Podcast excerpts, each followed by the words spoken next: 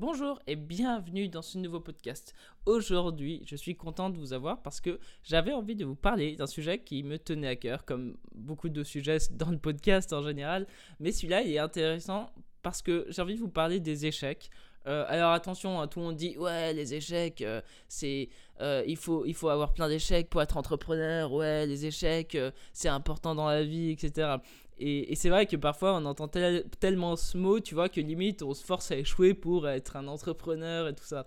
Et ça me fait rire, hein. si je vous dis ça, c'est parce que moi-même, euh, je, me suis, euh, je me suis un peu forcé parfois à échouer pour me dire, ouais, je suis un vrai entrepreneur, je souffre. Non, mais sérieusement, euh, sérieusement, c'est vrai qu'avec tout ce qui se passe sur, sur YouTube, sur Instagram, sur tout ça, tout le monde parle de, tonnes de citations tout le temps, tout le monde parle de l'échec en bien, tout le monde parle toujours de la pensée positive. En fait, je trouve qu'il y, y, y a, ce truc où, euh, où tout le monde parle de tout et tout le monde euh, sait tout sur tout. Et, du coup, moi, je me suis dit, en fait, euh, pendant une période, ouais, mais du coup, si tout le monde sait tout sur tout, pourquoi je vais parler de, mon point de vue qui est le même que tout le monde? Et je pense que oui, là, ce que je vais vous dire, je pense que vous l'aurez déjà entendu un million de fois. Mais, euh, mais voilà, mais bon, j'avais envie de vous parler euh, de ce sujet-là quand même, parce qu'en fait, eh ben, ça s'applique aux jeux de rôle précisément, ou aux livres, à l'édition de manière générale. Et du coup, je pense que je pourrais apporter quelque chose, ou je sais pas. Mais en tout cas, j'avais envie de vous partager cette idée parce que ça me tenait très à cœur. Alors, quelle est cette idée que euh, que j'ai envie de vous transmettre aujourd'hui? C'est l'échec, c'est important. Ok, non, sérieusement, j'avais envie de vous parler plutôt de la première version de votre livre. Euh, en, gros, je ne vais pas vous parler de l'échec, des bienfaits des échecs euh, et de leurs vertus, etc. J'ai envie de vous parler de, euh, de fait de, de, confronter ses idées au monde, de confronter ses premières versions de son livre au monde, dans le sens où je sais que ça c'est un truc très, très d'artiste où on a envie que ce soit parfait avant de le montrer, on a envie absolument que tout soit clean, on a envie que, que voilà, notre livre soit parfait, qu'il soit reconnu par tout le monde, que oh là là, on est célèbre et tous les confettis qui vont avec.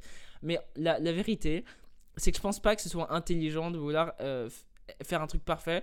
Parce que quand on fait un truc parfait bah voilà on, a peaufiné notre truc on dit bah notre truc est parfait on a on a plein on a mis plein d'ego dedans c'est chouette.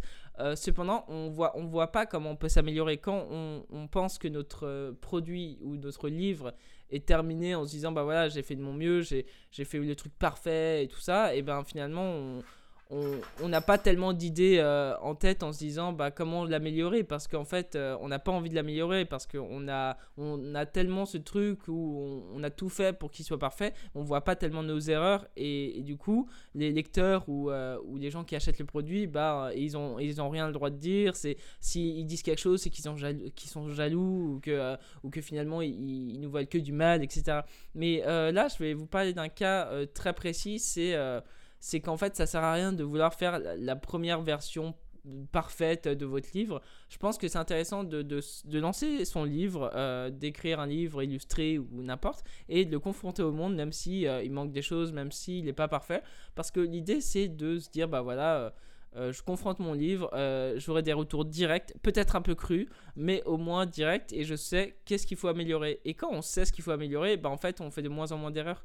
Et, je m'en suis rendu compte pour Sid Mills, c'est que Sid Mills, euh, c'est bizarre, hein, je vais vous raconter une petite anecdote par rapport à ça, mais lorsque j'ai commencé à sortir le livre, j'avais terminé, j'ai fait un livre de 172 pages, j'étais trop fier de moi.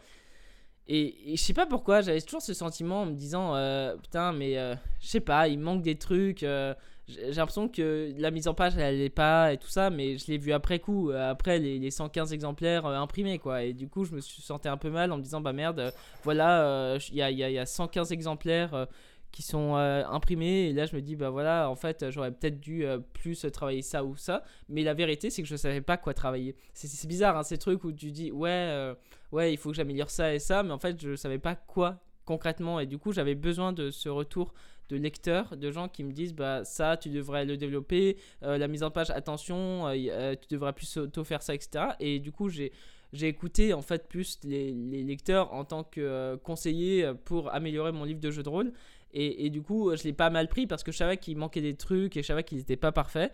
Mais j'avais envie de le confronter au monde. Comme ça, j'avais un point de vue direct. Euh, et voilà. Et puis, mon distributeur qui m'a beaucoup aidé, là, il va m'envoyer un PDF pour me dire euh, les points à améliorer, la structure de mise en page, etc. Et c'est super intéressant de me dire que, en fait, je suis content d'avoir sorti ma première version qui n'est pas parfaite parce qu'au final, euh, ça me permet de savoir, en fait, les points précis et importants à développer pour la prochaine fois. Euh, alors que si j'avais fait une version peut-être parfaite avec 400 pages, euh, tout, tout, correctement, euh, je, me serais donné corps et âme pour faire la version la plus parfaite, et ben les critiques, je les aurais, les aurais peut-être pas écoutées en fait. Et, et je pense que c'est important de se dire que parfois, je trouve ça intéressant de juste lancer sa première idée, quitte à prendre des mauvais retours, euh, parce que j'en ai eu, hein, des, je pense, des mauvais retours. Euh, mon distributeur m'avait dit que certains l'avaient acheté et voilà, ils n'étaient pas forcément euh, ultra satisfaits, ils avaient l'impression que c'était pas abouti, etc.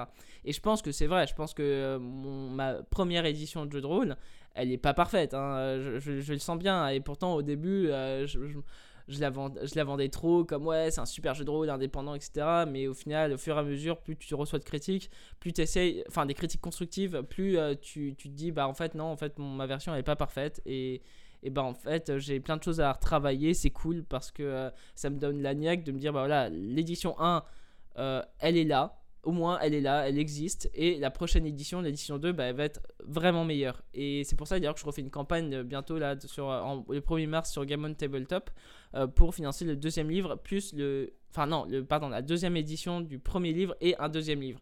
Et le but, c'est vraiment de, euh, de, faire une deuxième édition du livre de base excellente. Et euh, le deuxième livre, bah voilà, je vais le peaufiner, enfin, je vais, je vais le créer et avec tous les conseils que j'ai déjà reçus sur le premier livre. Et c'est super intéressant de sortir rapidement un livre et pas attendre 5 ans avant de sortir son premier livre parce que ça me semble débile, parce que on Ouais, c'est ça, c'est que on, si on confronte jamais nos idées, et eh ben on peut pas avancer, on peut pas avancer. Et, les critiques, c'est bon signe, ça veut dire que tu déranges. Quand, quand les gens parfois sont méchants avec toi, ou quand les gens euh, te disent non, mais ta, version elle est nulle, ou ton jeu de rôle il est à chier, tout ça, même si c'est pas constructif, ça veut dire que tu déranges. Ça veut dire que voilà, tu es rentré dans le marché, euh, et euh, bah, ça veut dire que tu bouscules un peu les normes et même si ton livre est, loin d'être parfait, ta présence elle est ici. Et la présence, et eh ben, vu qu'elle est ici, bah, elle va pas se détruire du jour au lendemain. Dans le sens où, où si tu ressors une deuxième édition, bah, as déjà la réputation de la première édition du livre. Et voilà, tu sais juste que ça peut que s'améliorer. Et, et, voilà, et j'avais envie de partager ça dans le fait où, où je sais que, euh, que voilà, les gens ne sont pas prêts euh, à, à, recevoir des critiques parce que ça fait mal d'être critiqué, surtout quand tu travailles depuis un an et demi, euh, etc. dessus, ou quand tu travailles depuis deux ans, ça fait toujours un peu mal. Mais justement, c'est là où c'est intéressant, c'est que justement, moi, quand, quand, quand je reçois des critiques, j'essaye toujours de me dire, ok, cette critique est quand même intéressante, je la prends ou je la prends pas. Mais moi, j'essaye jamais de, de mettre trop d'ego dans mon travail, en fait. C'est J'essaye, hein, je dis pas que c'est facile, je dis juste que je, de plus en plus j'essaye d'être détaché de mon dessin. Euh, par exemple, mon dessin de personnage, euh, quand je dessine des personnages, bah, ils sont assez bancaux. Euh, je suis pas extrêmement bon dans le dessin de personnage.